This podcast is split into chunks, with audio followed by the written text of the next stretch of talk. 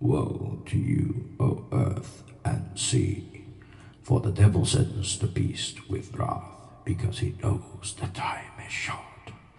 Let him who have understanding reckon the number of the beast, for it is a human number.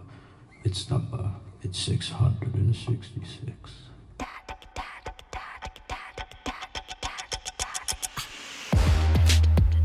Bienvenidos a Que baje el lo vea. El único podcast tan satánico que es el 666.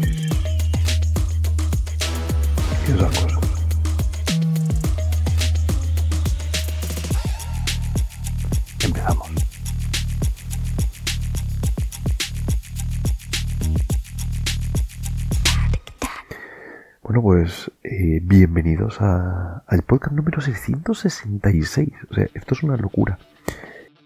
Un porrón de podcast y me ha tocado a mí el honor de ser justo ese. Lo cual es muy gracioso porque realmente dentro de que baje de luz se lo vea es el programa número 16. No sé si tenéis idea de por qué el 666 es un número satánico y estas cosas, pero lo voy a explicar. Eh, toda la Biblia, toda la parte de religiosa y teológica y tal, tiene una parte muy importante de numerología. Y para la, para la religión cristiana, el 7 es un número muy importante. Es el número que implica a Dios. 7 sería Dios, ¿no? Eh, no, perdón, me he equivocado. Bueno, es que este es un poco improvisado. no, no. El 1 es Dios y el 7 es la Tierra. ¿Vale? Por eso el 777 sería como todo el conjunto de la Tierra. Por eso sale también en, en las máquinas tragaperras y tal, el 777, porque es como el todo. El 777 es, la, es el mundo completo. Como Dios es trino, pues se triplica, ¿vale? De ahí viene el 666, porque si tú al 7, al 7 le restas 1, es el mundo sin Dios. Mola un montón, quiero decir, conceptualmente es muy interesante. La numerología, cuando la estudias, es una chorrada, pero tiene su propia lógica interna y es muy guay verla. Entonces, el 7, si le restas 1, que es Dios, es eso, es el mundo sin Dios, es el mundo. Bueno, pues el mundo por triplicado sería el todo, el trino, y es como una burla de Dios. ¿Vale? Por eso el 666 es un, es un número tan, tan terrible. Y pues eso es muy gracioso que sea el 1 y el 6 ahora el, el- este podcast. Porque de alguna manera es como si separamos por un lado el mundo por otro Dios. Es como que viene el mundo sin Dios y luego viene Dios por un lado. Que sabemos que, que bueno, que ruin de luz. Anyway, este es un programa improvisado y, y bueno, ya habréis supuesto, escuchando cosas antiguas, que este programa, en general, este podcast es bastante improvisado yo me hago como una escaletita, ¿no? Yo me lo voy leyendo las cosas, voy apuntándolo, voy haciendo una escaleta y luego empiezo a leer. Bueno, perdón, no a leer, sino a pasar de la escaleta. Y es un problema porque ah, me habéis visto en algún programa en el que de repente me callo y digo, bueno, y ahora vamos a volver al punto. Pues es porque me he olvidado de algo que estaba en la escaleta. Bien, eso significa que eso es como lo hacíamos, ¿vale? Pero este es un programa especial. En este podcast no voy a hacer ni eso. Solamente voy a hablar de improvisación. Y lo voy a hacer improvisando. Como soy tan guay, pues lo hago y punto. Porque yo, porque yo me valo. Vale, ¿qué es improvisar? Eh, quiero decir, o sea, es que a mí me parece muy fascinante cuando, cuando se, se- el típico este debate cíclico que va a llegar a Twitter dentro de dos semanas o dentro de dos años. De hecho, dentro de dos semanas y dentro de dos años. Eh, me parece muy, muy curioso cuando se habla de, de todo este tema de la, de, la improvisación. Porque todo es improvisado. El railroad más railroadeado del mundo necesita de la improvisación. Necesita que tú improvises. Es imposible no improvisar en el rol. Eh, De hecho, hay, eh, eh, hay directores que. Y, eh, me salto todo, pero hay directores de cine que ruedan sin guion. no me refiero a estas cosas que digan, dicen de Men in Black 3 es que se rodó sin guion. Eso es mentira, siempre se ha rodado con guion. Lo que pasa es que el guion no ha estado cerrada y llegan páginas. Siempre cuando llega al día en el que está rodando se, rueda con guion. Pero, pero todo está, o sea, ya, se sabe a dónde se sabe lo que se va a rodar en cada día. No es como que llegan ahí, ala, ponte allí. Pero hay ciertas películas que no, hay ciertas películas que se ruedan directamente con una escaleta. El trabajo de esas películas es muy diferente. Eh, eh, Secretos y Mentiras, yo lo recomiendo a todo el mundo esa película porque me parece muy, muy interesante eh, para, explicar esto. Secretos y Mentiras os cuento cómo se rodó. Es una película en la cual hay un montón de gente que están relacionadas entre sí de maneras un poco inusuales.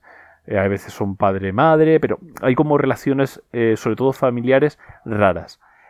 vale. ¿Cómo se desarrolló esta película? El director quedó con los actores, hablaba con ellos, cada uno por separado, con ellos juntos, y hablaban de la vida de sus personajes. Ah, eh, entendéis por a dónde voy, ¿no? O sea, entendéis hasta dónde, a dónde voy a llegar. Hablaba de la vida de sus personajes, hablaba de, vale, pues tú eres padre de tal, no sé qué, no sé cuántos, y tú tienes este secreto que nadie sabe más. ¿Y tú, ¿Por qué hacía eso? Porque lo que quería era conseguir mucha verdad en la narración la, película es una película muy sencillota a nivel de dirección. O sea, tiene mucho plano secuencia, tiene planos muy básicos, pero se basa mucho en actores con mucha verdad. Es decir, eh, eh, secuencias en las cuales cuando se estaban rodando no se sabía lo que, iba a pasar. Eh, los actores sabían, dice, vale, tú en el punto este vas a meter una puñetazo a este, tú te vas a cabrear y al final tienes que quedar de tal manera. Pero cómo se va a desarrollar entre medias no ocurría. Hay una escena brutal de la película en la cual uno de los personajes que había sido adoptado conoce a su madre biológica. Y al conocer a su madre biológica se quedan muy locas porque no se parecen nada entre ellas.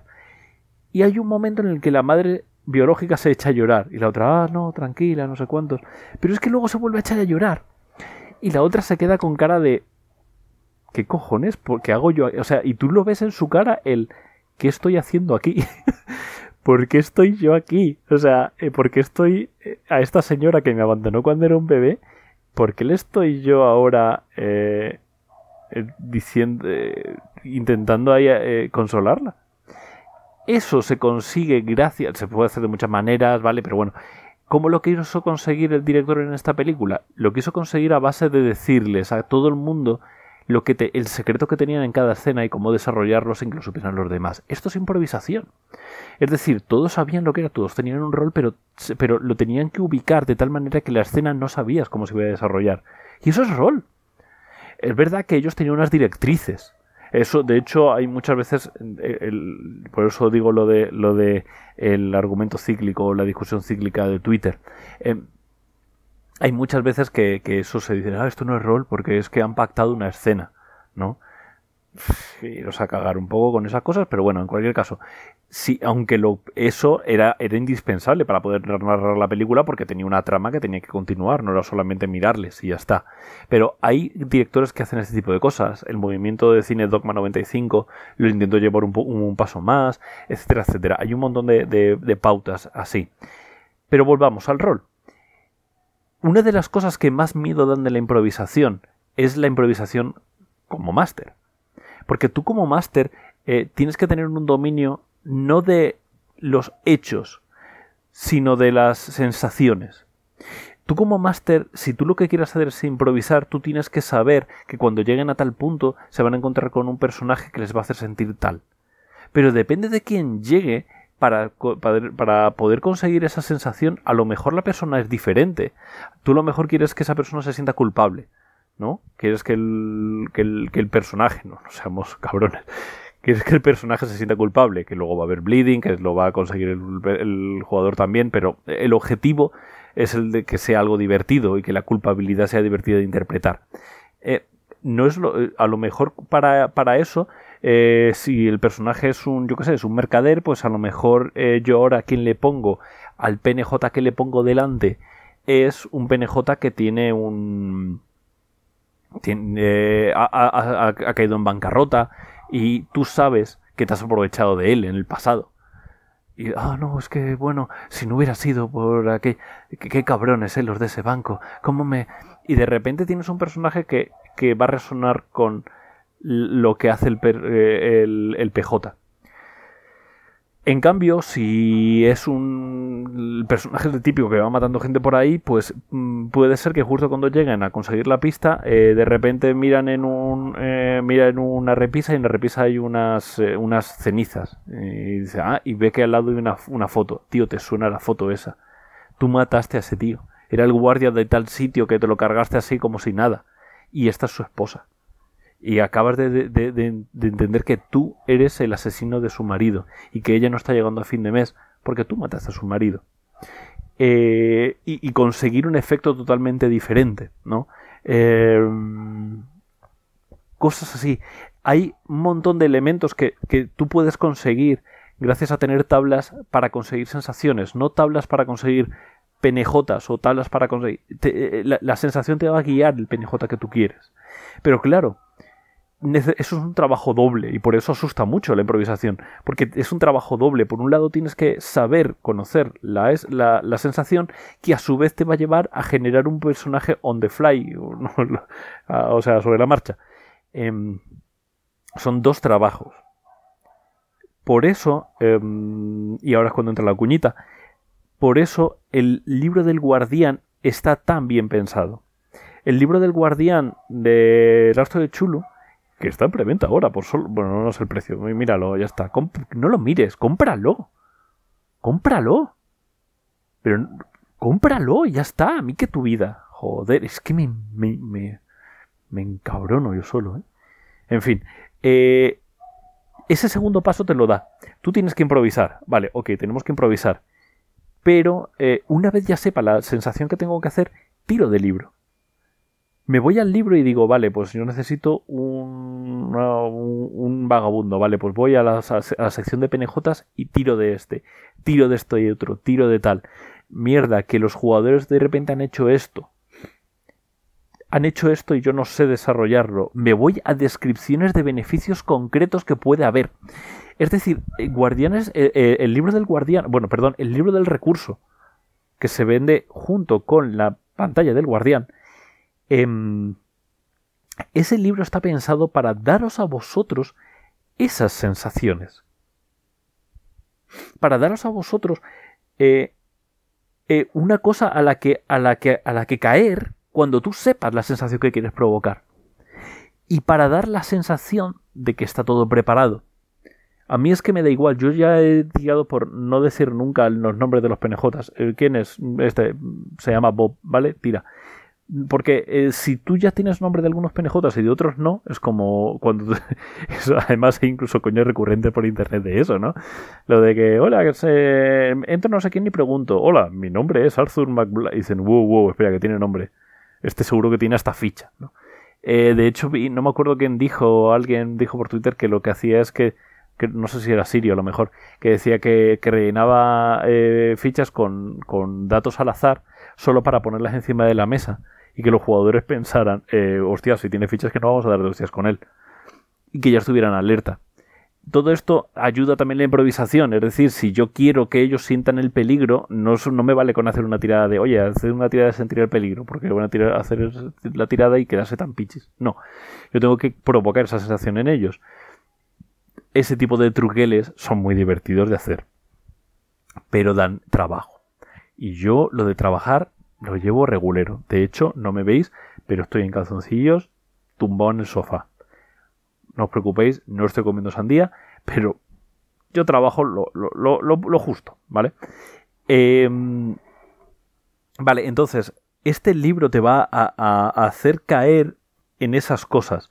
Descripciones de habilidades, descripciones de personajes, descripciones de, de situaciones para que tú solamente tengas que abrir el libro por la hoja tal y leer algo. Y quedar como Dios. Estás improvisando, pero tienes esa sensación de que lo has, de que lo has trabajado. Eh, esa sensación se consigue de dos maneras. Primero, con descripciones fluidas, porque si tú dices, vale, y llegan, y, entonces, em, vale, pues hay una casa y Este típico truque de, bueno, descríbela tú, ¿no? Y te quedas como Dios. Pero eh, realmente ya, ya les estás dando una pista de que estás fuera de tu mapa. Esto no le va a dar pistas a los jugadores.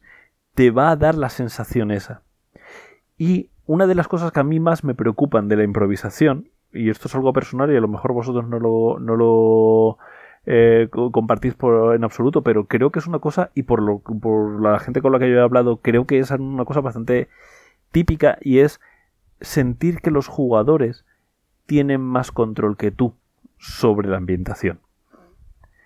Eh, eso pasa mucho sobre todo con directores noveles, ¿no? Que de repente dicen, ¿cómo voy a dirigir yo eh, la llamada de Chulu a, a mi máster? Que lleva 10 años eh, sacando bichos, sacando monstruos, sacándonos partidas.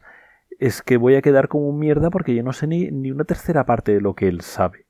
¿Qué más dará? si, si, tu máster quiere, quiere jugar, aunque no te lo diga, juega, regálaselo, dile para ti que eres máster. y, y le diriges una partida, coño.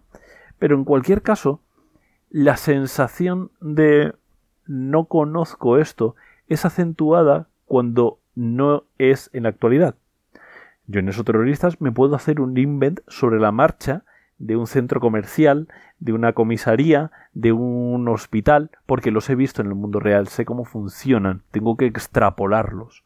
Puedo tener sensaciones de cuando eh, mi familiar X estaba en el hospital y fui para allá, entonces eh, justo el enfermero se puso súper borde conmigo y yo esa, esa, eso, eh, como yo quiero crear esta sensación, una sensación de impotencia y yo en ese momento en la vida real sentí impotencia, intento traer ese personaje a la partida y narrártelo no narrarte una escena, pero sí utilizar la energía que tenía ese enfermero en ese momento con puntual. Vale.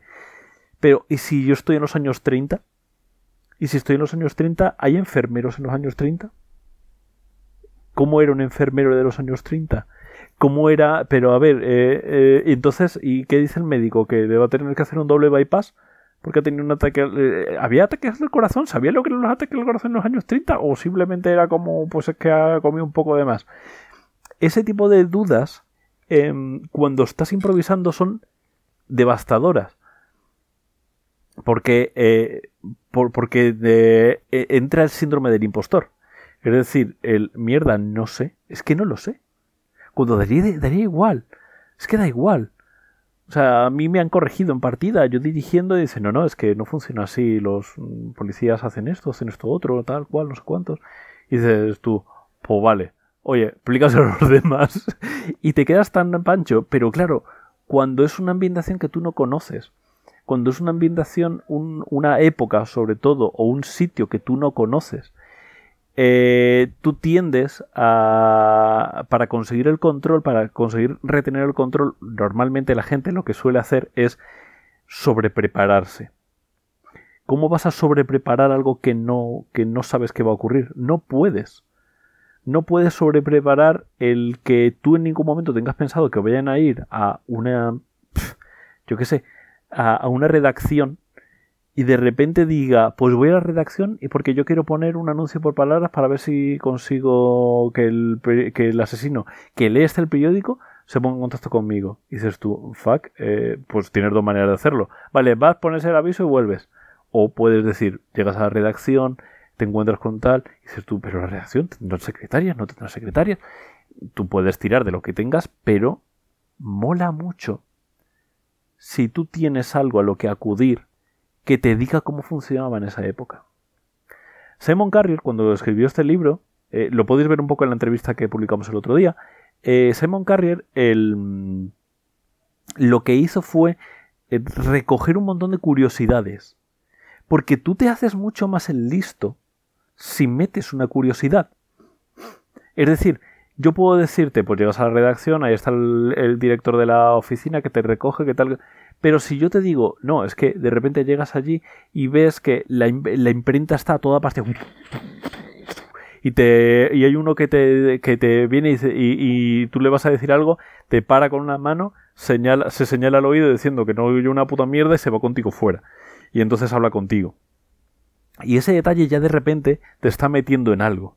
te está metiendo en un punto en el que no te metería él, entras y hablas con el director. Porque sería un poco lo que tú tirarías a hacer, ¿no?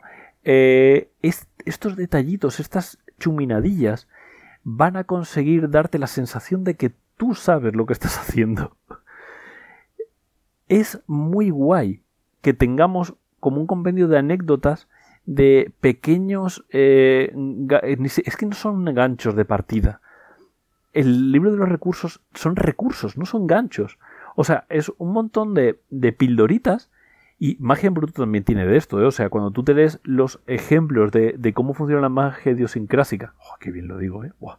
la magia idiosincrásica que te mira los detallitos em, de, las, de, cómo funcionarían para cada una de las habilidades, se te va mucho. Pero es que esto es igual, pero para cosas más genéricas.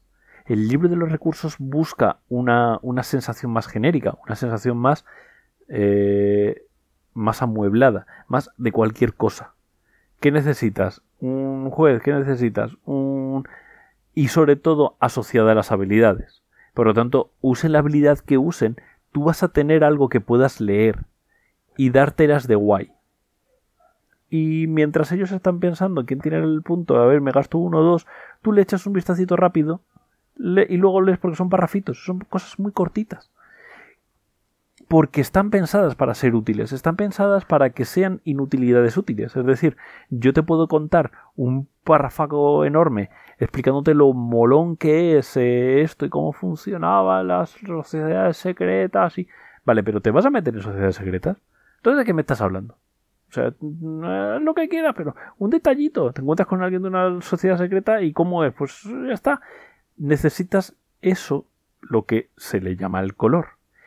Y el color es lo difícil de conseguir en la improvisación, porque tiras a lugares comunes porque ya estás con el cerebro a dos cosas. Esto te va a dar el color. Esto te va a ayudar a que, a, que tu partida se impulse y llegue a otro nivel. Y bueno, y luego la pantalla que te sirve para tirar detrás, ¿no? Pero bueno, eso, eso ya, bueno, sabéis más o menos cómo funciona.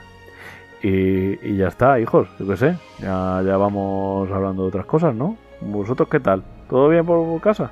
¿Sí? Pues nada, comprad magia en bruto, comprad la pantalla del guardián. Y otra cosa, mariposa. Eh, la semana que viene mm, eh, vamos a hacer una cosa que tengo muchísima ilusión por hacer. Que no os la digo. Chinchaos. Ea, a pasarlo bien.